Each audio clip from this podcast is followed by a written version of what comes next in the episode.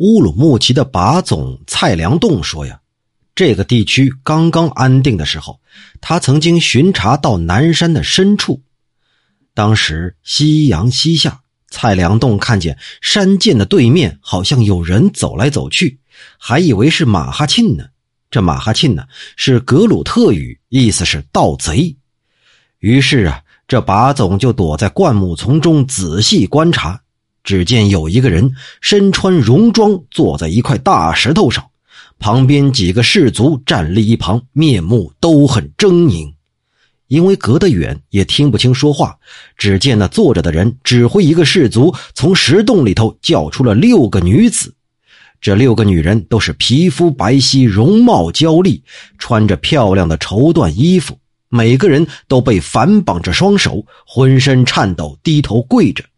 这几个女人呢，被一个一个的带到坐着的那人面前，被剥下裤子按倒在地，一直鞭打，打到皮开肉绽为止。那些女人凄惨呼叫，响彻山林呢。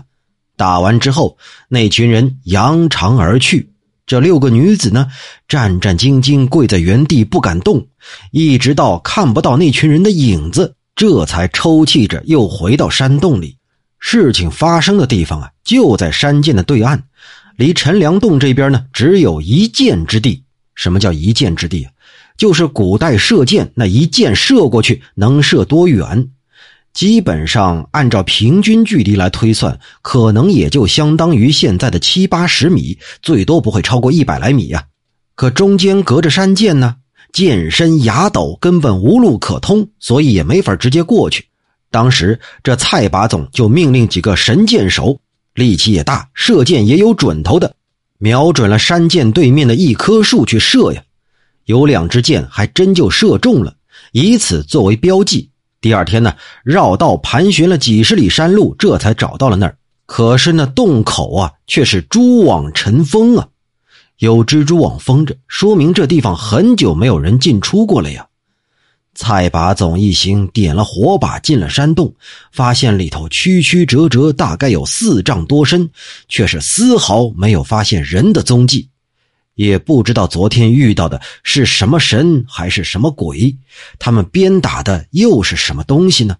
蔡把总说了，这是他一生当中见过的第一件怪事太平广记》里呀也记载过一件怪事说有一个老和尚看见天上有人在追捕飞天夜叉，而被追捕的飞天夜叉正是一个美女。莫非这蔡把总见到的也是夜叉一类的东西吗？